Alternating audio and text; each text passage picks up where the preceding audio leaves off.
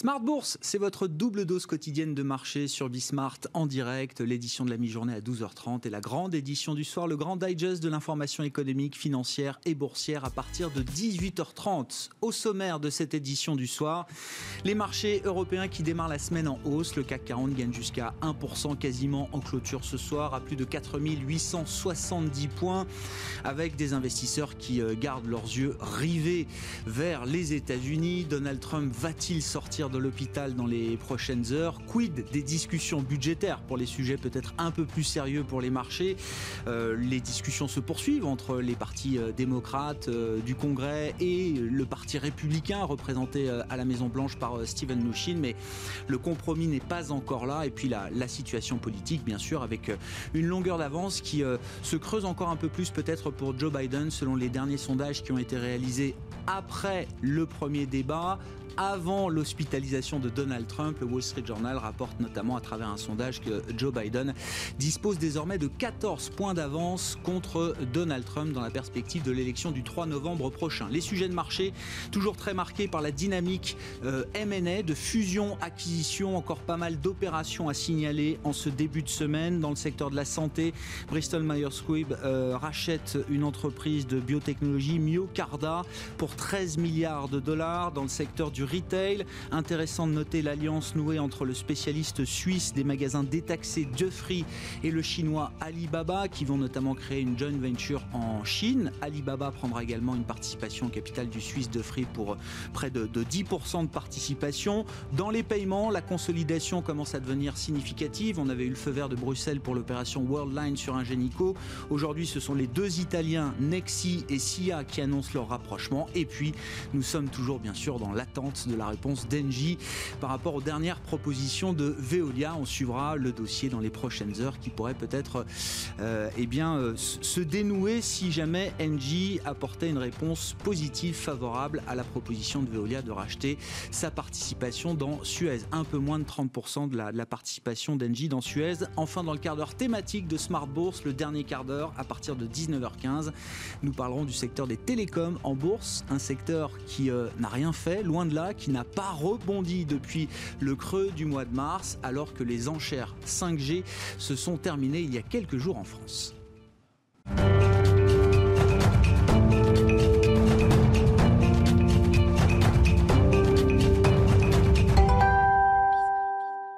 Séance positive en Europe après la clôture, séance positive en cours à Wall Street pour commencer la semaine. Le résumé complet du jour avec Nicolas Pagnès depuis la salle de marché de Bourse Directe. Clôture dans le vert ce soir pour le CAC 40. L'indice parisien gagne 0,97% à 4871 points dans un volume d'échange d'un peu moins de 5 milliards d'euros. L'espoir de la sortie rapide de l'hôpital de Donald Trump et son retour à la Maison Blanche dès ce lundi après-midi aux États-Unis aura animé les investisseurs durant toute la séance. Un espoir qui intervient alors que la communication autour de l'état de santé du président a été relativement confuse tout le week-end. Le fait que le président soit hospitalisé vendredi et placé sous stéroïdes et oxygène, suscitant des inquiétudes, tandis que sa brève sortie en voiture dimanche pour saluer la foule devant l'hôpital a plutôt suscité l'indignation. La sortie de Donald Trump de l'hôpital et son retour à la Maison Blanche sont cependant plausibles alors qu'une équipe médicale doit évoluer, évaluer cette possibilité aujourd'hui. Une sortie qui n'interviendrait de toute façon pas avant l'après-midi aux États-Unis, soit durant la soirée en Europe. La nouvelle de la contamination de Donald Trump a en revanche changé la dynamique des négociations pour aboutir à un plan de relance au Congrès, selon Nancy Pelosi. Celle-ci s'est d'ailleurs félicitée de progrès sur le sujet sur la chaîne CBS hier, tandis que Donald Trump a lui appelé les deux partis américains à s'entendre avant le 3 novembre. Si un accord avant le 3 novembre serait justement une bonne nouvelle pour Donald Trump, il n'en reste pas moins que pour le moment Joe Biden avance dans les sondages avec environ 10 points d'avance par rapport à Trump. Une situation qui a pour conséquence de rassurer les marchés alors que Donald Trump laissait encore planer le doute d'une contestation du scrutin la semaine dernière alors que les deux candidats étaient au coude à coude. Et aux États-Unis toujours, l'indice ISM des services est apprécié pour le mois de septembre passant de 56,2 points à 57,8 points, retrouvant et dépassant son niveau de février. La tendance est différente en Europe où l'activité dans le secteur des services a fait éteindre un ralentissement plus marqué que prévu. D'après l'Institut IHS Markit, l'indice PMI des services passe à 48 points après 50,5 points en août en zone euro. Si l'indice est supérieur à l'estimation qui avait initialement été faite, il plombe cependant le PMI composite pour la zone euro qui se maintient juste au-dessus de la zone de contraction à 50,4 points pour le mois de septembre. Un maintien dont, ne bénéficie pas la France qui voit le PMI des services euh, à 47,5 points emporter le PMI composite avec lui qui tombe sous la barre des 50 à 48,5 points. Une situation expliquée par la hausse des, des cas de Covid-19 qui ont contribué à un retournement de l'activité à la fin du troisième trimestre selon l'Institut d'études. L'Allemagne en revanche se maintient en expansion économique. Le secteur des services ralentit mais reste à 50,6 points permettant au PMI composite de gagner quelques dixièmes de points pour monter à 54,7. Côté valeur à présent, les investisseurs attendent toujours la réponse d'Engie à Veolia alors que l'entreprise semble avoir donné tous les gages exigés par l'énergéticien. Veolia s'engage à ne pas faire d'OPA hostile et à inclure les actifs, des actifs de traitement de l'eau à l'international au fond, euh, à la session pardon, au fond Méridium dans la foulée.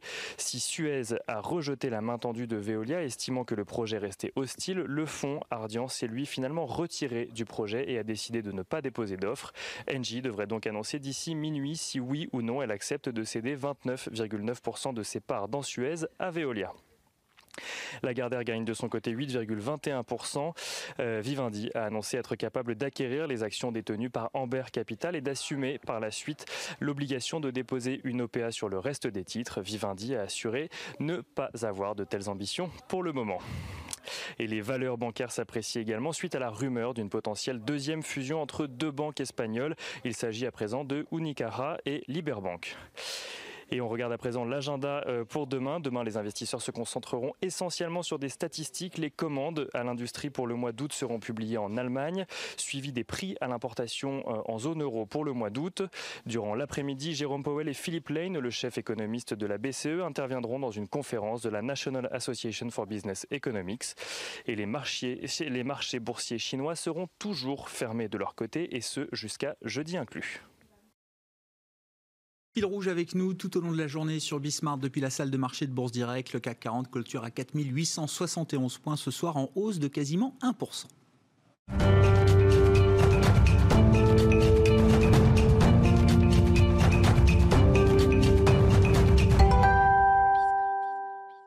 Trois invités avec nous comme chaque soir en plateau pour décrypter les mouvements de la planète marché. Wilfried Galland est avec nous ce soir, directeur stratégiste de Montpensier Finance. Bonsoir et bienvenue Wilfried. Bonsoir Grégoire, merci. Nicolas Bro nous accompagne. Bonsoir Nicolas, bienvenue. Vous êtes le directeur général de Oudar Gestion et Eric Turgeman, le directeur de la gestion action et convertible d'Ophi Asset Management, complète ce trio. Bonsoir Eric. Bonsoir Grégoire.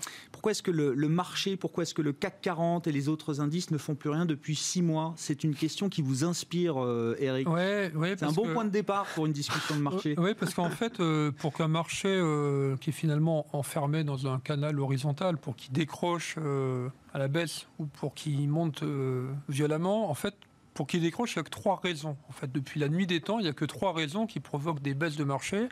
La crainte d'une récession durable, la crainte d'une inflation un peu forte avec une hausse des taux d'intérêt. On va voir que ce n'est pas forcément le cas parce qu'il y a la Banque centrale qui veille à ça, mais euh, voilà, crainte de la récession, crainte de l'inflation, ou alors prise de conscience euh, d'une surévaluation des marchés. Voilà. Euh, et pourquoi là les marchés baissent pas? Parce qu'on ne croit pas à la récession, enfin les marchés ne croient pas à la récession durable, ils ne croient pas à l'inflation durable, en tout cas ils ne croient pas à l'inflation qui générerait une hausse des taux, puisqu'ils se disent si jamais il y avait de l'inflation, au cas où, la Banque centrale écraserait toute la courbe. Alors ils administrent les taux courts, mais si on est persuadé que la Banque centrale peut acheter les taux longs euh, ad vitam aeternam, il y a même plus ce risque d'inflation. Et les marchés ne sont pas persuadés d'une surévaluation non plus, puisqu'avec des taux négatifs, voire à zéro, c'est très compliqué de faire une évaluation euh, euh, classique. Moi, quand j'étais jeune gérant, on me disait le PE du marché, c'est l'inverse des taux. Hmm. Alors, quand c'était 10, on payait 10 fois le marché. Quand c'était 8, on le payait 12 fois. C'était assez, assez facile. Quand vous avez des taux à zéro, euh, à l'inverse de zéro, c'est l'infini. Donc, c'est très dur de faire euh, cette évaluation. Et à l'inverse, pourquoi le marché ne monte pas? C'est que pour monter, alors là, il y a, deux raisons. Euh, des OPA, on a vu que ça, pouvait commencer, où là, bah, tout s'enflamme, c'est la, spéculation. Et après, une, une attente d'inflexion, enfin de hausse des résultats, sans hausse des taux. Parce qu'effectivement, s'il y a une croissance trop forte et que les taux montent, ça, pèse sur les valeurs euh, dites de croissance. Euh, et ça, pour l'instant, comme il n'y a pas d'inflexion positive, puisqu'on ne revoit pas en hausse les, résultats, ben, ça capte finalement la macroéconomie cap euh, à la hausse. Et puis à la baisse, il y a quand même toujours les banques centrales. Il y a quand même un acteur qui, triche. Hein. Enfin, c'est qui a les, vous, jouez avec sûr. des billets de Monopoly. Enfin, en face de vous, vous avez quelqu'un qui a prime des billets de Monopoly. Donc c'est pour ça qu'on est dans, ce range. Euh, ça peut, Combien de temps ça peut durer C'est ça la, eh ben, question, Eric. Alors jusqu'à ce qu'il y ait un risque qui se manifeste si on doit baisser. Et là, alors, on peut en parler pendant des heures. Il y en a beaucoup des risques. Bah, non, mais sur les trois euh, piliers effectivement qui empêchent le marché de baisser, là, lequel vous paraît le plus fragile Celui qui me paraît le plus fragile, c'est la récession durable. D'accord. Voilà. Euh, parce que l'inflation. Se euh, persuader qu'il n'y a pas de récession durable aujourd'hui, vous dites c'est peut-être une erreur d'appréciation euh, bah, du marché des investisseurs. je, pense qu'on a passé en peur les profits l'année 2020 et qu'on se dit on va se pencher sur 2021, que là il y a des espoirs de rebond de 50% en Europe des bénéfices. Euh, si la crise du Covid continue comme ça, on les aura pas. Hein. Enfin, Même avec des économies qui tournent à 90% de leur euh, régime d'activité normal Si ça continue, on ne sait pas. Enfin, encore une fois, euh, déjà que les médecins ont du mal entre eux, alors nous encore plus, on ne sait pas ce que la, enfin, du côté sanitaire, sur quoi ça va déboucher. Donc, Enfin, je trouve que c'est quand même très dangereux de considérer que c'est derrière nous. Et là, on va avoir quand même des, des, des, problèmes sur l'emploi, hein, avec des plans sociaux, avec euh, des, artisans qui perdent leur boulot et qui vont moins consommer, etc., un peu partout dans le monde. Donc dire que c'est fini, ça, ça me paraît dangereux. Si c'est fini, alors euh, oui, très bien, on repartira. Euh, un vaccin, un vaccin rapide, on sait très bien que normalement un vaccin, c'est pas au bout de trois mois. et voilà, enfin, ou le virus qui s'arrête de lui-même, parce qu'on n'en sait rien du tout. Mais si on doit continuer, et si on est dans le même état, continuer à fermer les bars et les universités à moitié, etc., dans un an, c'est quand même, ça me paraît un peu optimiste de dire que la crainte récessionniste n'est plus là. Vous n'avez pas le sentiment que ce qu'on fait aujourd'hui, c'est-à-dire ce, réglage euh, à nouveau des politiques de santé publique, c'est pour éviter justement d'avoir à, prendre des mesures beaucoup plus dures à l'avenir Oui, mais et que c'est un équilibre qui permet quand même justement d'essayer de préserver la capacité économique bah oui, de certains secteurs, de certaines entreprises, peut-être pas toutes, évidemment. mais six mois, on en est à peu près toujours au même point. Euh, c'est soit on relâche et on se rend compte qu'en relâchant, euh, ben voilà, il y, a des, risques, euh, on l'a vu pendant l'été, soit, soit on durcit. Et quand on durcit, on voit quand même qu'il y a des secteurs qui, qui, qui, sont quand même en, péril. Enfin, là, on voit bien qu'on était à deux doigts de fermer les, les, restaurants. Ça s'est fait à, Marseille. Et puis, il n'y a, a, pas que ça. On voit dans les centres commerciaux, il y a moins de monde. Les gens, les gens en ont marre de porter le masque. Mmh. Hein. donc, en fait, on voit beaucoup moins de monde circuler. donc, il y a une lassitude de tout ça. Donc, si tout ça est réglé, euh, très bien, tant mieux. Mais là, je pense que c'est pas fini. on n'a pas réglé le problème. Pour, pour, pour, remonter, pour rebondir sur euh, ce, qu'on vient de dire, je pense que la situation est très différente quand on regarde l'Europe et la France en particulier, quand on regarde les États-Unis et quand on regarde la Chine. Or, les deux moteurs de du marché sont les États-Unis et la Chine. Euh, L'Europe n'est qu'une courroie de transmission et je n'irai pas jusqu'à dire que les marchés se fichent éperdument de ce qui apparaît euh, en France et en particulier de, notre tendance à fermer ou pas les bars, mais en fait, oui, quasiment, ils s'en fichent totalement. Vous le dites quand même. Voilà, on, va, quand même le dire. Et en fait, quand on regarde ce qui se passe en Chine, en fait, l'activité est totalement repartie, à quelques exceptions près, effectivement, dans le domaine des services. Mais globalement, quand on regarde des indicateurs un peu durs, comme la consommation d'électricité, comme euh, les, les, les transports multimodaux, on est quasiment revenu à des niveaux de, fin 2019. On va être sur une, sur une croissance chinoise à peu près de 3% cette année. 3% cette année sur une croissance chinoise qui représente, je rappelle, un peu plus de 16-17% du PIB mondial, c'est quand même déjà considérable. Et même aux États-Unis, quand on regarde là, on a, on a l'indice ISM des services qui est tombé, on est au-dessus de 56. On est au-dessus de 56. évidemment, on n'a pas, on pas rebondi totalement. Et, bien sûr, il reste encore énormément de chemin à parcourir, en particulier sur l'emploi. On, a, on, a encore, on avait détruit 23 millions d'emplois, on en a recréé 11. Donc effectivement, il nous en reste 12 à reprendre. Donc c'est quand même très important. Mais la reprise là-bas est, quand même très importante. En revanche, là, où je rejoins totalement le, propos, c'est qu'on est dans un espèce de calme euh, et, de faux plat sur la partie en particulier liquidité. C'est-à-dire qu'on voit très bien qu'on a des banques centrales qui ont énormément euh, euh, envoyé d'argent euh, entre, fin mars et le mois de mai-juin, et que là, on est, quand même sur un, on est quand même sur un plateau avec, y compris au sein des banques centrales, des gens qui se demandent qu'est-ce qu'on va faire ensuite? Est-ce qu'on change un peu nos métriques? Est-ce qu'on change un peu notre fusil d'épaule? Et ça, on n'en est pas trop sûr. Et donc, tant qu'on n'a pas la certitude au niveau des marchés qu'on est de nouveau dans une phase de liquidité importante, c'est le driver principal des marchés aujourd'hui, bah, on, regarde effectivement les autres paramètres et on se dit, bah, finalement, on est sur un point d'équilibre. On va peut-être attendre que l'élection présidentielle américaine passe et puis après, on prendra des positions. Et du point de vue de la liquidité, du point de vue de la liquidité banque centrale, on peut imaginer qu'on est peut-être dans une séquence un peu de pause, que les grands coups d'éclat des banques centrales euh, qu'on ne compte plus depuis euh, fin février, hein, au moment où la Fed commence à baisser ses taux de 50 ou 100 points de base euh, pendant le week-end, ces, ces grands moments-là, ils sont derrière nous. Je pense que les, les, grands moments structurels sont derrière nous, mais ça ne veut pas dire qu'on ne peut pas avoir des mouvements qui peuvent être considérés par le marché comme des mouvements très importants. À la redéfinition de paramètres d'inflation de la BCE, ce serait important. La redéfinition du type d'actifs. mais ça, on sait que c'est pas pour tout de suite ça peut arriver plus vite que ce qu'on veut, plus vite que ce qu'on bah, pense. Il y a une revue stratégique, euh, les conclusions seront communiquées euh, mi 2021. Euh, il y a un calendrier par rapport à ça. Oui, mais je pense que ce qu'on va, on va voir que les, les banques centrales elles sont comme tout le monde, hein, elles réagissent largement face à l'urgence. Et l'urgence, elle va rapidement se manifester avec en particulier en Europe euh, des prix qui n'ont pas du tout tendance à monter, qui n'ont pas du tout tendance à rejoindre les objectifs. Et donc il va y avoir quand même une très très forte pression à faire quelque chose et à ne pas rester, en particulier après l'échéance de l'élection américaine, les deux pieds dans le même sabot. La progression des prix, l'inflation comme on l'appelle en zone euro, est un niveau historiquement bas. On l'a vu en fin de semaine dernière pour l'inflation du, euh, du, mois de septembre. Euh, Nicolas, Nicolas Bro, au-delà du triptyque alors sanitaire, banque centrale, budgétaire qui régit la vie des marchés aujourd'hui, je veux bien qu'on continue sur la partie micro. Hein. Ce sont les éléments quand que mettait en, avant euh, Eric Turgeman. Euh, quelle va être la capacité des entreprises de générer ou de régénérer une dynamique de profit euh, importante? Alors peut-être qu'il faut rentrer un peu dans le détail. Toutes les entreprises, tous les secteurs ne sont pas logés à la même enseigne, mais on va approcher de la période des résultats trimestriels d'ici quelques jours. Bah, peut-être le, lien avec ce qui vient d'être dit, qui est très complet. je dirais qu'il y, a aussi sur le plan de l'économie une impulsion macro de, reflation qui, a, qui fait un plateau depuis un moment. C'est peut-être ça qu'on va attendre des résultats du troisième trimestre. Ce que les économistes disent depuis un moment, c'est que euh, l'impulsion d'accélération post-crise, donc le contre-choc, euh, depuis cet été, marque une forme de plateau. Du point de vue des entreprises, ce que je note, c'est qu'au niveau des résultats, les estimations de résultats depuis un mois ne bougent pas. Alors qu'elles avaient euh, ils avaient beaucoup bougé. Postérieurement à la crise, les analystes ont révisé, mais le marché était déjà dans une projection différente. Et puis derrière, quelques révisions euh, à la hausse. Là, ça bouge pas, et je parle du marché américain qui me semble être, comme le disait Wilfried, le marché directeur. Mm, mm.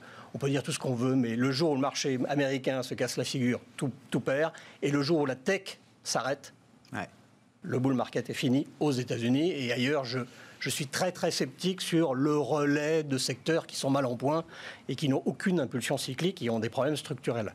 Donc au niveau des résultats, ça commence en fin de semaine euh, chez nous. Euh, il y a quelques, sociétés qui vont publier en, en, Europe du Nord. Et le bal est lancé la semaine prochaine avec euh, les banques JP Morgan, les classiques avant Alcoa. Euh, euh, avant, c'était Alcoa pendant, pendant 30 ans. les campagnes, c'est fini. C'est fini. Alcoa, c'est le 14. les, JP Morgan et autres City, c'est le 13. Bon, qu'est-ce qu'on attend? Ce la, la, compilation faire sortir quoi? Une baisse des résultats du troisième trimestre aux États-Unis de l'ordre de 21 ou 22% euh, quelque chose qui est d'ailleurs ce que les analystes semblent attendre pour le S&P 500 sur l'ensemble de l'année. Là, il faut vraiment mettre en avant une chose, parce que le débat éternel sur l'Amérique est surévaluée, il faut acheter de l'Europe parce que l'Amérique est trop chère, est quelque chose qui ne marche pas. Alors, ça changera.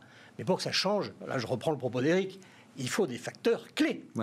Des facteurs clés. La dynamique de profit en Europe est triste à regarder. On peut la regarder sur 2020, on va se lancer. Mais en gros, le, tarif, c'est le double de la baisse américaine. En gros, hein. Si vous moins regardez... pour les profits US, on aura peut-être moins 30, moins 40 pour les profits euh, sur l'ensemble de l'année agrégés pour les entreprises européennes. Européennes, de l'eurozone. Et on ne peut pas dire que le UK cette année, enfin vu de loin, là c'est vraiment vu de loin, soit un contributeur positif à cette dynamique de résultats en Europe au sens large. Après, on regarde sur 13 ans, c'est-à-dire depuis la crise financière, pas sanitaire. Euh, la masse de profit fin 2020, c'est une estimation, hein, euh, est supérieure d'un gros tiers à ce qu'elle était en 2007 aux États-Unis. Et en Europe, elle est inférieure de 64%, c'est-à-dire presque deux tiers à ce qu'elle était en 2007. C'est bien parce que ça explique pas pourquoi le marché européen fait rien depuis six mois. Ça explique pourquoi le marché européen fait rien depuis des années par rapport au marché américain. Hein. Voilà. Allez-y Nicolas, continuez, continuez. Et puis, euh, Pardon Continuez Nicolas, continuez, Eric réagira. Donc je ne sais pas quelle est la compilation pour l'Europe, mais ces résultats du troisième trimestre, a priori, pourraient ne pas être euh, gorgés d'informations, sinon qu'ils confirment peut-être deux choses. D'un point de vue général, bah, l'impulsion, encore une fois, n'accélère plus. Et ce qui est quelque chose qui est un credo euh, chez nous, euh, une ligne de fracture ou une ligne de partage des eaux entre les sociétés qui ont géré le stress financier entre février et avril et qui sont repartis, et les autres qui sont en plein dedans et qui vont gérer ça pendant les 4 ou 5 prochaines années parce que s'affranchir de la dépendance de l'État, des, des, plans garantis par l'État, de la, de, de, des, banques, de la, des banques qui soutiennent, ça va prendre énormément de temps, ça va avoir un impact sur la lucidité des décisions des dirigeants, ça va avoir un impact sur la manœuvrabilité de ces groupes.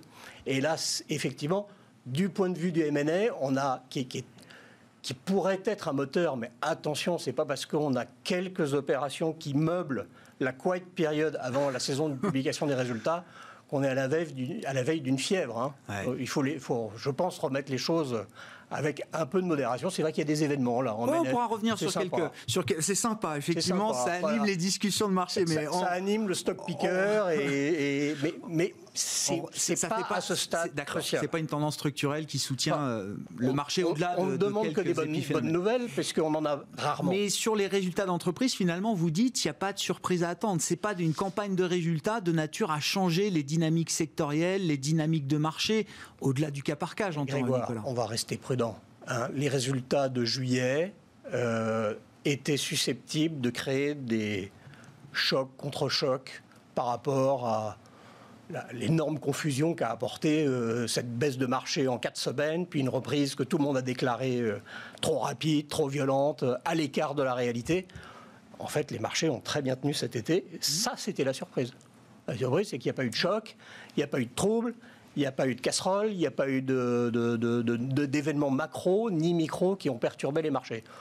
Donc peut-être qu'il suffit de dire que le T3 va être un non-événement pour que justement...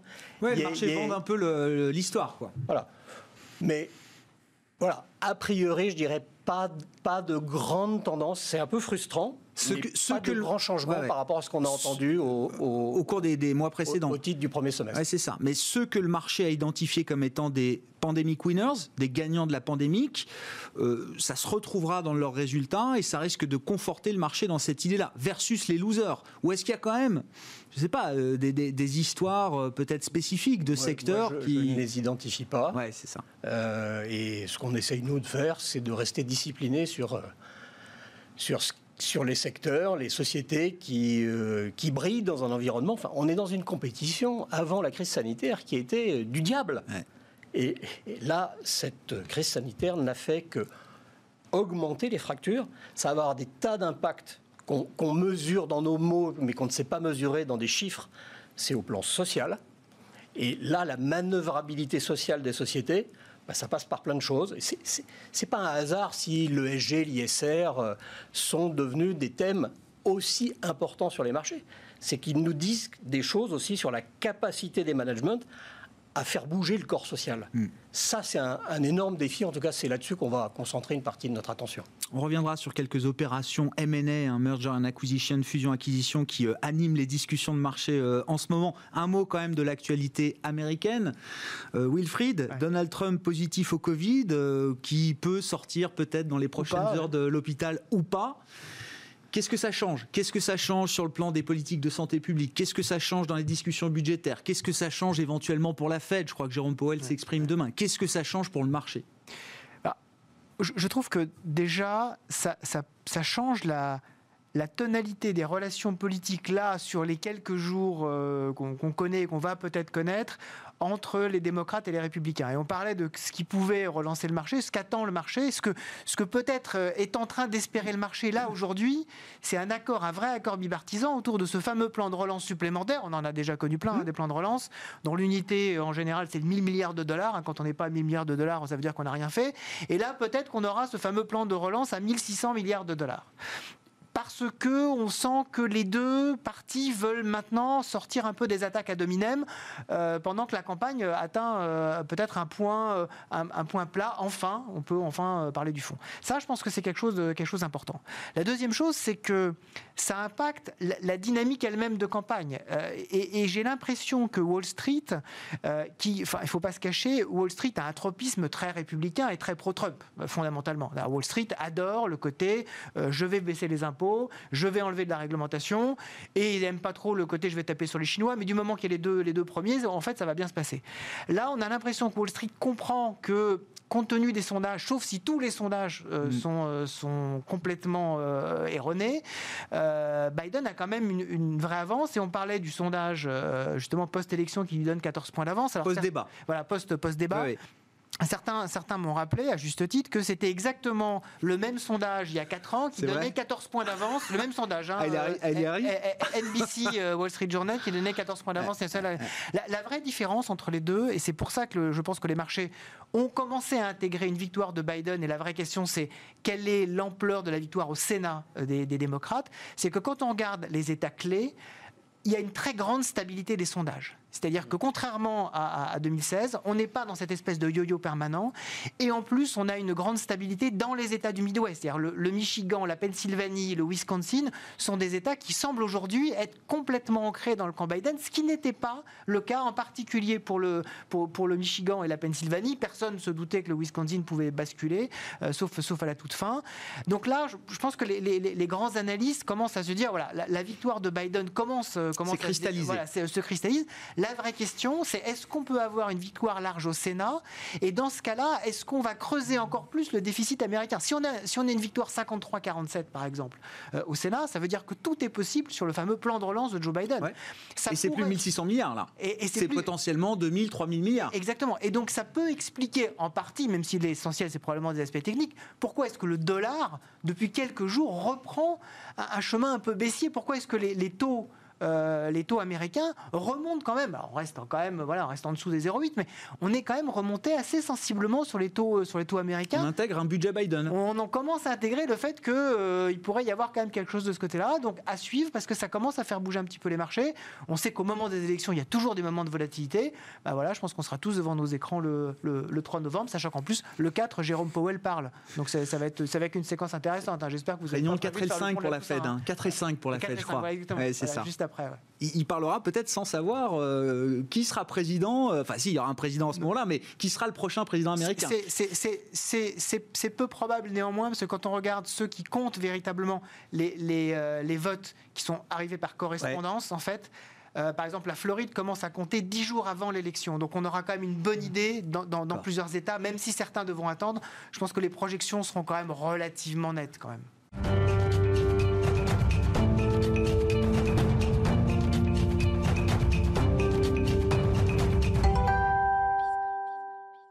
Donc en fait, on aurait peut-être le résultat euh, dès le soir de l'élection ou dans les heures suivant la fin des votes. Peut-être que le vrai scénario apocalyptique euh, qui retournerait complètement l'opinion, c'est qu'en fait, on n'aurait pas de scénario apocalyptique.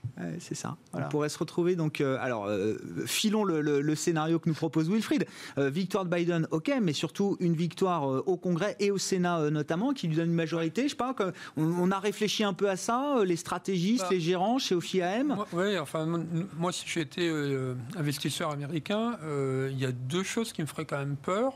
C'est quand même une nouvelle euh, victoire de Trump, parce que là, au deuxième mandat, on ne sait pas ce qu'il est capable de faire, hein, puisqu'il n'a plus de problème de réélection. Donc, euh, comme il est quand même imprévisible, hein, c'est un euphémisme, je pense que Wall Street n'applaudirait pas forcément euh, cette victoire. Ce qui me ferait peur aussi, c'est un trop large succès euh, des démocrates, parce que Ah. là, on ne sait pas jusqu'où peut aller Biden. Trop de démocrates, ça peut être gênant pour Wall Bah, Street. non, mais oui, parce qu'après tout, enfin, s'il devait se rapprocher de, euh, des- des- des- de son aile gauche, hein, de Sanders, euh, Warren, ouais. Là, euh, il pourrait avoir cette crainte-là. Et finalement, je pense que ce qu'aimeraient les, les- les investisseurs de Wall Street, c'est une victoire. Enfin, l'idéal, ce serait une victoire démocrate avec une chambre d'un côté, une chambre de l'autre, ce qui finalement euh, euh, permettrait un peu de, de- de l'empêcher euh, d'avoir. Il y aurait forcément un plan de relance, mais il n'y aurait Oui. peut-être pas les hausses d'impôts de Biden. Ben voilà, parce qu'il y a quand même des hausses d'impôts. Et puis, il ne faut pas oublier que depuis 4 ans, euh, ce qui a aussi fait monter Wall Street. Alors, il y a pas mal de choses. Je voulais revenir là-dessus sur les, les compositions d'indices, mais. Au- Au-delà des, des valeurs en Allemagne, il y a quand même la politique de Trump qui a été pro-entreprise, comme aucun sûr. président ne l'a été dans, dans le passé. Bon, Euh, mais cela dit, euh, je ne suis pas sûr que s'il devait être élu, il continuerait sur le plan économique, mais en tout cas sur le plan politique, il pourrait être très dangereux. Voilà. Donc je crois que l'idéal, en tant qu'investisseur, Ouais, hein, ouais, bien pas sûr. du, du côté... euh, Main Street Voilà. versus Wall Street. mais Euh, pour Wall Street en tant bah, que tel, Je pense que ce serait une victoire de, de Biden, mais en laissant une, euh, voilà, une, une, euh, le Sénat euh, républicain et, et- le Parlement. euh, donc une gouvernance un ouais, peu bloquée. Quoi. voilà, euh, bon. Ou tout Ce juste. qui, ce qui Juste, permet d'éviter les, euh, les petite dérives victoire, euh, dans un Mais- sens mais ou je dans pense que l'autre. s'il passait avec 60%, là, je pense que Ouais. Wall Street le, le prendrait mal. Et juste, euh, un Ouais, allez-y, euh, Eric, sur, finissez, et puis je passe la terminer. parole à Nicolas, bien sûr. Euh, sur euh, la hausse des, des indices américains contre les, les indices européens, il y, a, il y a deux raisons fondamentales. Euh, la première, c'est qu'effectivement, la techno, elle est là-bas, et la techno, c'est le monde de demain. hein, c'est... Alors, les, les boîtes américaines, à part Eastman Kodak, hein, qui s'est fait, euh, qui elle n'a pas vu venir le, numérique, mais en général, elles ont pris le, virage beaucoup mieux hein, et beaucoup plus vite que les sociétés européennes. Euh, et puis après, il y a la réglementation européenne qui est beaucoup plus dure euh, avec les entreprises que les- la réglementation américaine. Et les banques, qui étaient à peu près toutes ruinées en 2008, euh, ben, les notes sont toujours mal en point. Enfin, beaucoup de banques, notamment en Allemagne ou en Espagne, euh, alors que les banques américaines ont retrouvé euh, des, des- des- des profits euh, incroyables, Absolument. parce que la réglementation n'est pas la même. Quoi. Donc, Ils ont retrouvé leur profit d'avant-crise, alors que nous, voilà, en c'est pas Europe, le cas on en en est Europe. très loin. Et puis, troisième point et le dernier, et je m'arrêterai là, c'est que les, les ménages américains sont des acheteurs de- d'actions, ce qui n'est pas beaucoup le Ouais. cas en Europe. quoi. Donc, il y a cette Les entreprises américaines aussi, beaucoup. hein.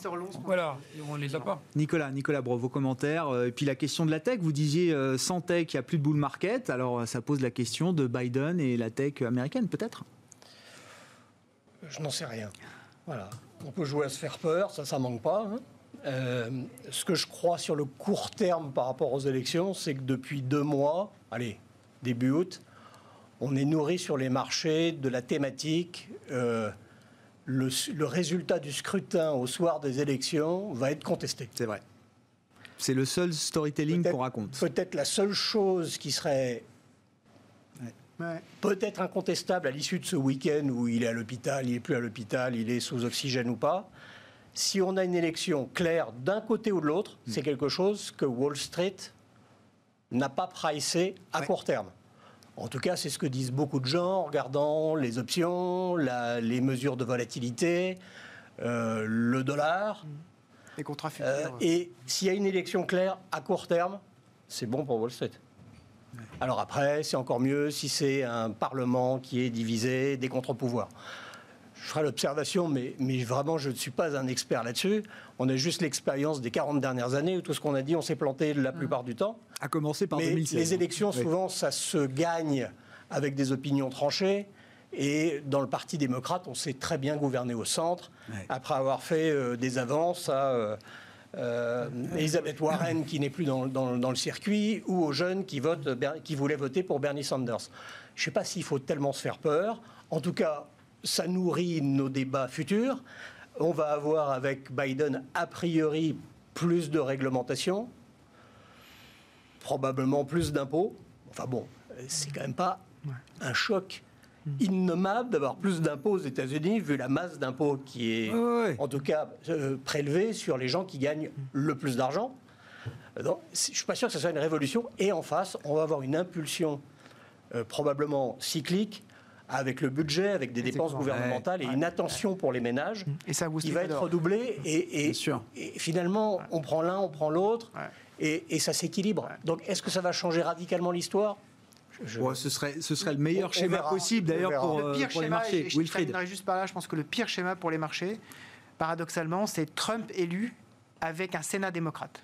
Parce que ça veut dire que là, la tension sera énorme Ouais. entre un Trump qui, effectivement, n'a absolument rien à perdre, et dans ce cas-là, le fait que le, le- le- le Sénat ne le lâcherait absolument pas.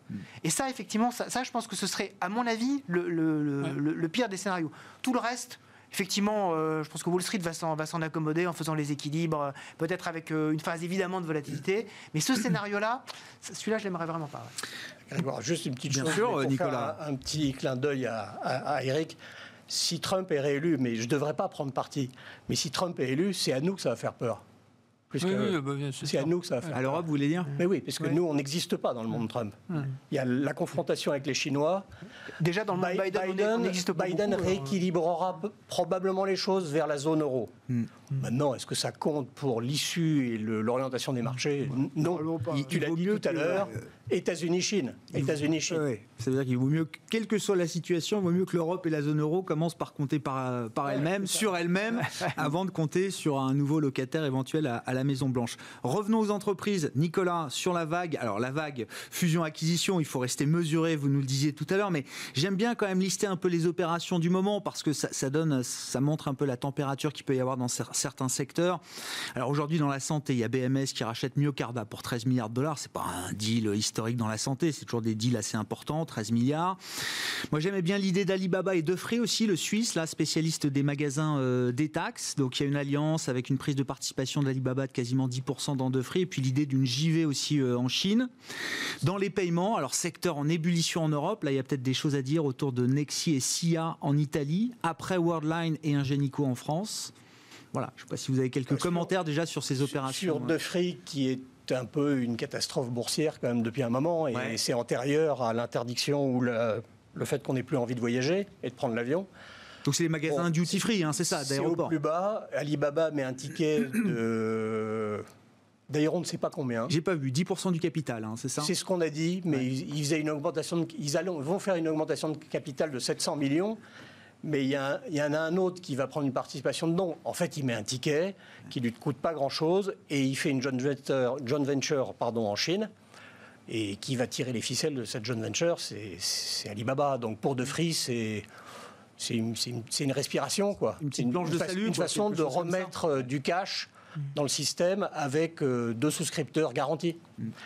Euh, dans le cas Nexi euh, et, et SIA, cette opération, elle est évoquée depuis des mois. hein. Ouais. Enfin, là, c'est une vraie alliance industrielle à la Worldline Ingenico euh, à l'échelle du marché italien. Donc c'est complètement cohérent avec la logique de concentration du marché du paiement, avec la logique de création d'un acteur qui est incontournable sur le marché italien, et avec la tendance assez globale qui est de réduire assez systématiquement le recours au cash et, au, au profit du, du paiement en, en carte. Ouais. Donc euh, ça va faire un acteur de 15 milliards de capi, euh, une des dix premières capis du marché italien. Bon, on a vu, on a vu que Worldline, en l'espace de deux ans, était passé d'un statut de mid-cap à une valeur du CAC 40. Donc euh, voilà, euh, cha- chapeau bas quoi. Ouais. Ça veut dire implicitement que Worldline ne rachètera pas hein, euh, SIA, mais on s'y attendait quand même aussi. C'est la hein. question d'après. Est-ce qu'on est, est-ce qu'il y a encore de la consolidation à attendre dans ce secteur des paiements? Je veux aussi rappeler aux téléspectateurs qu'il y a quand même un acteur majeur du paiement en Europe qui a sauté, qui s'appelle Wirecard en Allemagne. Alors, non seulement ça n'a pas jeté le froid sur l'ensemble du secteur, mais visiblement ça, ça dynamise plutôt les autres acteurs du secteur. Ça- Il n'y a pas de lien. Il n'y a pas de lien. Il n'y a pas de lien. corrélation. Non, non, la concentration, elle était à l'œuvre Ouais. avant euh, euh, l'affaire Wirecard. Euh, mais il y a une logique de concentration parce que la taille détermine la profitabilité. Mhm. Parce qu'il y a une logique industrielle qui n'échappe pas à ce métier après en avoir atteint des tas d'autres, y compris les nôtres, hein, dans le secteur financier, on n'échappe pas à ça. Euh, et vous avez la possibilité que des acteurs du paiement s'unissent.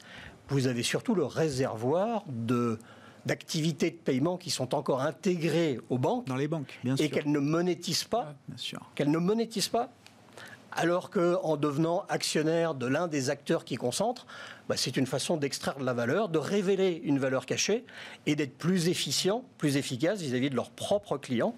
Donc oui, oui. Ça, c'est la euh, prochaine vague, l'externalisation des paiements euh, des, groupes bancaires Elle a déjà commencé. Ouais. Donc je ne sais pas si c'est la prochaine, mais sur le menu, il y a concentration entre acteurs et euh, récupération par des acteurs du paiement d'activités qui sont aujourd'hui exercées euh, dans des banques et elles, n'ont pas trop intérêt à attendre parce que le dernier qui y participera n'aura pas la même, le même poids dans le, deal. Donc euh, c'est assez vertueux. Attention, il y a aussi les Américains qui, tournent autour du, bal. Donc euh, il ne faut pas trop s'enthousiasmer là-dessus. Les Américains sont, sont déjà présents, ils regardent. Après, il y a une valeur un peu stratégique pour nos pays à garder la maîtrise des acteurs du paiement. Ne pas se vendre à, à Visa, pour prendre un exemple que tout le monde connaît. Adyen, qui est la star du, du, paiement euh, en, en Europe. Ça bluffe tout le monde. C'est, euh, je sais pas, 45-50 milliards de capitalisation boursière aux Pays-Bas. BNP Paribas, qui est la première capi bancaire en, Europe, c'est moins de 40 milliards. Mmh. Voilà pour donner un ordre de grandeur aujourd'hui. Sur la consolidation dans le secteur des paiements, c'est vrai que c'est intéressant. Alors je ne sais pas s'il y a des commentaires à ajouter, euh, Eric, ou la, vague M&A au sens euh, plus global. Oui, alors la, vague M&A en général, elle arrive euh, quand il y a peu de croissance, parce que finalement, quand on n'arrive plus à faire de la croissance organique, on essaye de, faire monter ses BPA en essayant de manger notre entreprise. C'est souvent dans ces phases-là. Hein. Et puis ça veut dire quand même qu'il y a une certaine confiance, hein, quand même, euh, quelque part. Après, il faut On voir. Peut y voir signe que certaines entreprises retrouvent de la visibilité. Bah, euh, oui, parce que très souvent, d'ailleurs, euh, on se demande pourquoi, mais quand les, quand les marchés sont au plus bas, il n'y a jamais de M&A. Hein, parce que, en fait, c'est ça qui est quand même étrange. Mm. Ça peut presque faire peur. En fait, souvent, on se dit, mais pourquoi ils ne se sont pas rachetés dans la crise en 2003, enfin, en, 2009 et tout Et en général, les entreprises tremblent. Euh, c'est compliqué de vendre une opération M&A bah, peut-être quand on est au plus bas sur les marchés avec des peurs et des craintes qui. Euh, là, il y a tout, il y a tout pour aider les M&A. Bon, il y a encore une fois, euh, il n'y a pas de croissance organique. Enfin, ça dépend dans quel secteur, mais en général, c'est mieux de se marier. Les taux sont très bas, il y a du cash à pas savoir quoi faire, donc voilà. Donc euh, oui, il y en aura, ça va soutenir. Après, on parlait des, banques là. Euh, donc il y a des banques qui se marient. On n'en a pas parlé, mais non, non bah, des banques qui se marient. Il y a eu euh, en Espagne CaixaBank et l'autre, je me souviens plus, enfin qui forment la première ensemble bancaire en Espagne. On nous parle aujourd'hui de deux petites banques, Unicara et Liberbank. J'ai vu Intesa aussi, l'italienne, qui mettait la main sur la, la gestion de fortune de la banque Rail suisse. Bah, c'est un souhait. Des petites euh, opérations, mais. C'est un souhait de la BCE, hein, qui a une concentration de bancaires, parce que bon, bah, ça les rendra un, peu, un peu plus fortes. Euh, maintenant, euh, les concentrations nationales à grande échelle, j'y crois pas trop pour des raisons sociales. Voilà. Donc Morgan Stanley, par exemple, qui fait une note aujourd'hui sur euh, à nouveau l'idée d'une fusion BNP Paribas Société Générale. Vous dites qu'ils auraient pu se permettre de, de, passer leur tour sur cette note. Bon, ça fait 20 ans hein, qu'on reparle de ça depuis euh, l'OPA euh, avorté. ça me semble compliqué d'un point de vue social. Après, s'il doit avoir un mariage, il, il aurait plus de sens puisqu'on parle de la Société Générale avec Unicredit pour un tas de raisons, mais encore faut-il passer les, barrières politiques, les bah frontières. Mais là, là, il y aurait du sens. Hein. Il y a une complémentarité euh, qui est très forte et les PDG se connaissent très bien. Hmm. Sur d'autres opérations, Nicolas, puis je laisserai euh, Wilfried conclure. Bah, vous, sur les banques? Sur, BNP. Euh, Soggen BNP Soggen, il se trouve que les, opérations dont on parle depuis 20 ans, on en a vu. Il y en a une qui est faite, c'est Fiat Peugeot. Peugeot, en l'occurrence, ouais. Euh, bon, il y en a beaucoup, hein, la liste est longue, les Danone, les machins. Veolia Suez, on verra, je ne sais pas si on en parle depuis 20 ans, mais c'est aussi une forme de serpent de mer. Et donc BNP, euh, SG, ben, on, travaillait tous les trois euh, à l'époque, et certains même dans, dans, ces établissements-là, et ça, ça, promet des joutes si ça se faisait. Suez, Veolia, à côté, c'est de la gnognotte. Hein. Cette opération Suez-Veolia, pardon de cette transition, mais c'est un imbroglio à la française. Enfin, c'est des trucs comme on n'en veut pas. On est quand même parti il y a un mois avec l'idée que ça allait être un deal évident, industriel, euh, que les deux boîtes finalement se connaissaient bien parce qu'il y avait déjà eu des tentatives. Vrai. Et la manière dont Antoine Frérot présentait le deal, on se disait, bah tiens, oui, c'est peut-être le bon moment. Suez était un peu plus mal en point que Veolia depuis quelques temps On se disait, et en fait, on s'aperçoit.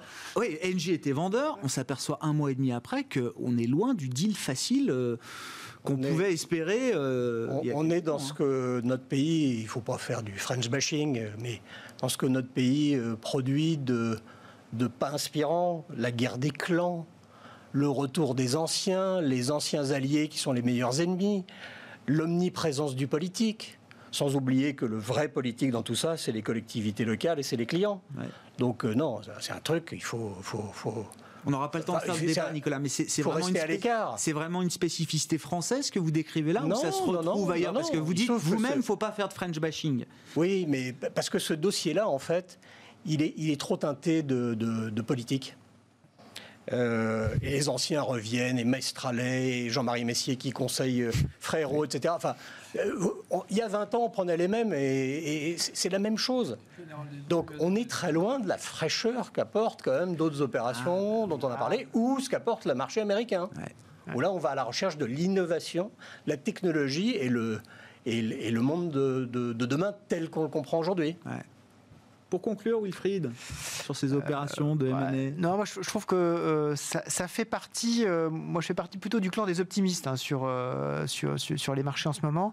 Ça fait partie des choses qui quand même me confortent un peu, c'est-à-dire qu'on on a un certain élan, avec tout le bémol qu'on peut mettre sur le fait que peut-être que ça, ça, se déclenche en fin de, en fin de cycle.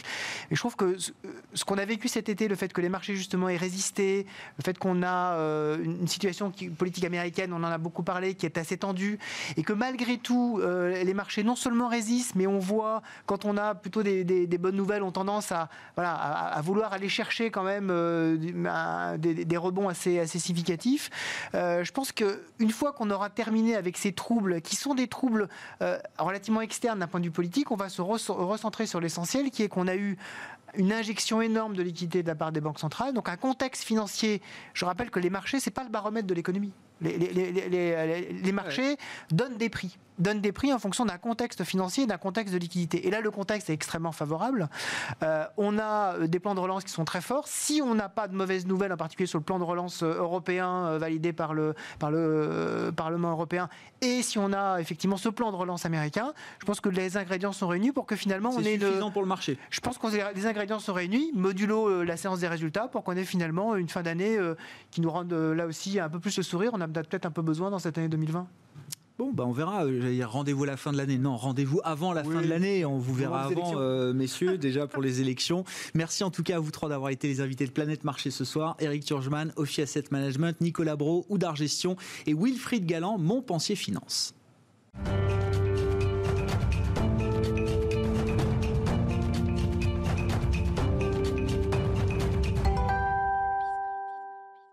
Le dernier quart d'heure de Smart Bourse, chaque soir, c'est le quart d'heure thématique marché à thème, un sujet, un expert. L'expert ce soir, c'est Thomas Coudry, managing director et analyste financier chez Brian Garnier à Paris. Et le sujet, c'est le secteur des télécoms que vous suivez, euh, Thomas. Bonsoir.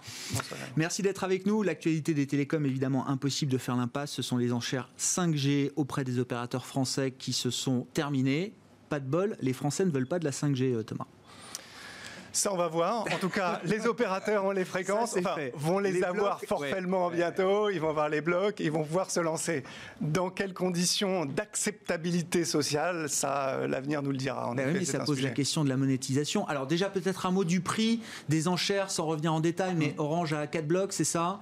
Euh, SFR en a 3, Free et Bouygues en ont deux chacun? Alors, oui, en plus des cinq blocs qu'ils ont tous à la base, hein, pour, être, euh, voilà, pour, être, précis. Euh, oui, c'est un résultat d'enchère, on va dire, relativement équilibré. Peu ou prou, chacun a eu sa part de marché ou pas loin. Donc euh, voilà, tout le monde s'en sort bien. Pas de grand vainqueur, pas de grands perdants, donc c'est plutôt, c'est plutôt un bon résultat. Pour tout le monde, l'État s'en sort avec un petit chèque de 2,8 milliards, ce qui fait toujours bien.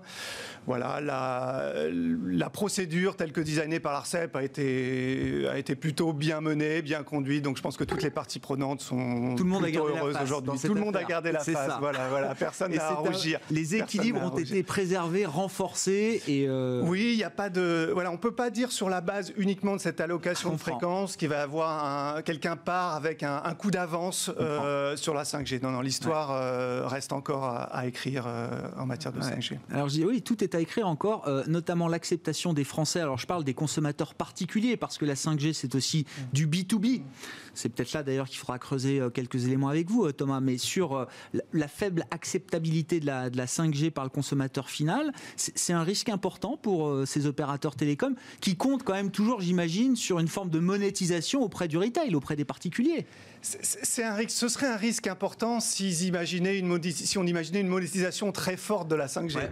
À partir du moment où aujourd'hui, en tout cas, euh, de la façon dont c'est attendu par le marché, euh, principalement, où on n'espère pas une monétisation très très forte, on ne puisse pas dire que ce soit un drame aujourd'hui d'avoir ces interrogations sur, sur l'acceptabilité. Bon, c'est quand même un sujet. Le sujet de la monétisation, il dépend essentiellement de la structure du marché. Hein. Quand on voit ce qui s'est passé avec la 4G, euh, la 4G, il y a eu énormément d'innovation derrière la 4G. Sûr.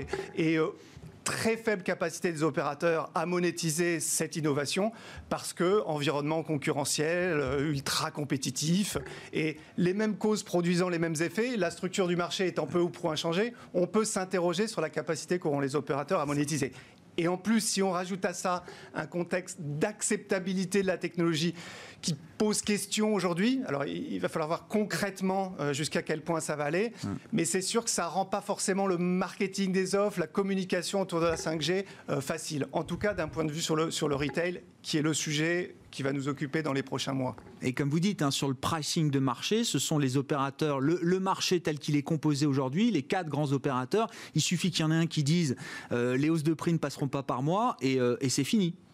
C'est comme ça que ça s'est passé, en tout cas dans l'histoire. C'est hein. comme ça que ça s'est passé sur la 4G, euh, sur les slides chez les opérateurs. Euh, avant le lancement, tout le monde imaginait aller un petit peu monétiser, en tout cas certains. Euh, à partir du moment où il y en a un qui donne la, qui a donné la 4G au même prix que la 3G, ou qui demain donnera la 5G au même prix que la 4G, la capacité pour les autres, aller le monétiser est quand même très très est quand même très très très réduit, très très réduite là-dessus. Tous les opérateurs euh, français ne sont pas euh, euh, égaux devant le déploiement de la 4G en termes d'infrastructure il y a la question de Huawei évidemment qui est, euh, qui est posée. Alors il va falloir faire de la 5G sans Huawei, en tout cas dans certaines parties du, du réseau. Le problème c'est que Huawei est déjà présent sur certains réseaux pour la partie 4G, euh, Thomas. Il est déjà présent notamment dans les réseaux d'SFR et de, et de Bouygues Télécom, en France en tout cas. Ouais, ouais. donc évidemment que c'est un sujet pour eux. Il y a un sujet de remplacer les infrastructures, les équipements qu'ils ont aujourd'hui sur Huawei par de nouvelles infrastructures. C'est coûteux, très coûteux. Ça leur fait alors, perdre du temps ou un, coup de retard par rapport aux autres Très coûteux par rapport aux enjeux de déploiement de la 5G, la durée que va durer le, déploiement.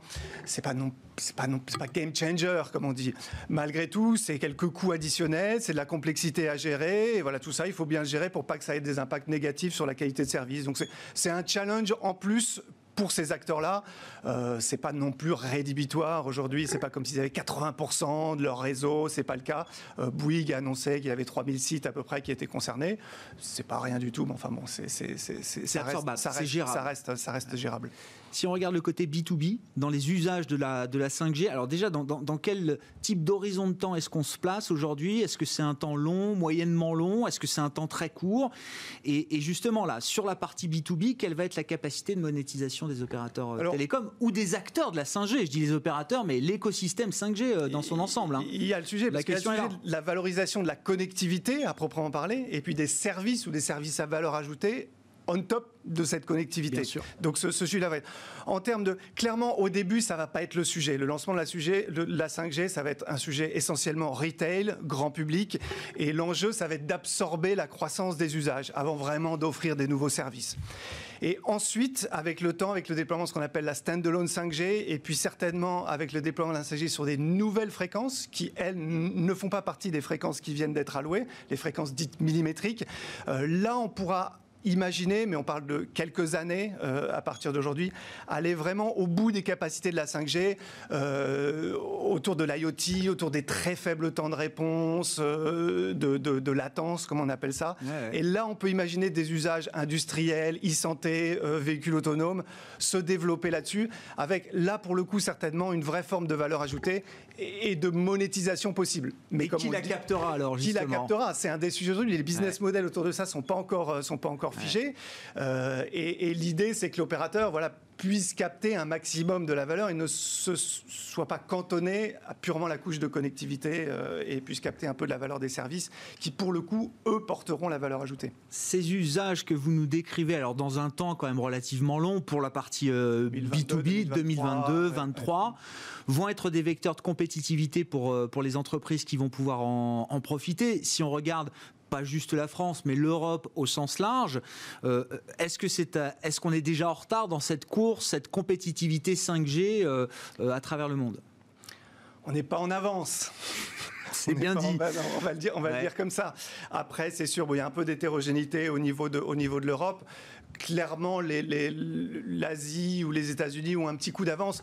Après, rien qui semble aujourd'hui rédhibitoire, mais il faudrait pas, d'un point de vue stricto sensu économique, productivité des entreprises, que ces débats sur la 5G euh, s'éternisent et conduisent à un vrai ralentissement du déploiement de la technologie, auquel cas il y a un risque de rater euh, une marche. on, a raté, on a raté une marche avec la, avec la 4G, avec le développement de tout l'écosystème tech qui s'est créé autour de la 4G, les plateformes, alors qui étaient euh, antérieures aussi à la 4G, mais, mais clairement là on s'est fait dépasser par les États-Unis.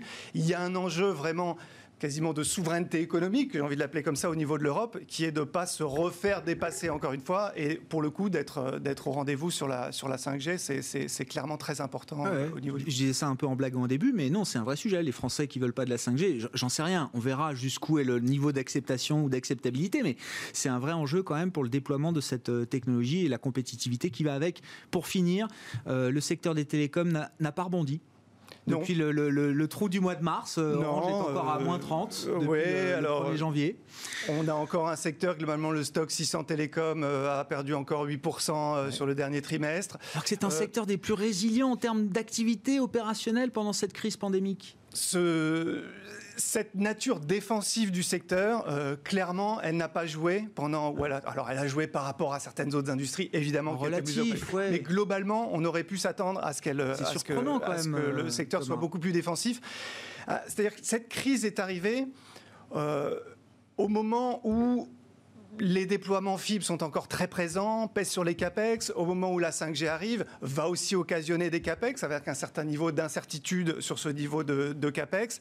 Donc, on, est dans un contexte euh, où il y a encore énormément d'incertitudes. En face de ça, les catalyseurs, on l'évoquait, la capacité à monétiser la 5G. C'est un peu trop loin. Elle, est incertaine, c'est un peu trop loin. On va voir. On peut avoir des bonnes surprises sur le sujet. Hein. Il ne s'agit pas euh, d'être nécessairement pessimiste, mais en tout cas aujourd'hui, le, marché ne le, joue pas. Donc euh, plus d'inquiétudes euh, liées essentiellement à l'environnement CAPEX, aux investissements, que d'opportunités de monétisation, d'allègement euh, réglementaire, concurrentiel et autres. Donc euh, un marché qui voilà qui n'est pas encore très, euh, n'est toujours pas très aimé par les investisseurs. Oui, c'est ça, un secteur, dont le marché n'a pas encore vu la vraie valeur, peut-être. c'est comme ça. En tout cas, c'est. On va dire ça. Alors il a vu la valeur des infrastructures. Il y a eu beaucoup de deals. oui, oui bien sûr. Les, les, les, les, tours ont été externalisés, vendus. Là, il y a eu de la valeur. Mais bon, sur les opérateurs télécoms en tant que tels, ça reste pour l'instant dead money, comme on dit sur le marché. Merci beaucoup, Thomas. Thomas Coudray qui était avec nous euh, en plateau. Managing Director, analyste financier, spécialiste du secteur des télécoms chez Brian Garnier à Paris.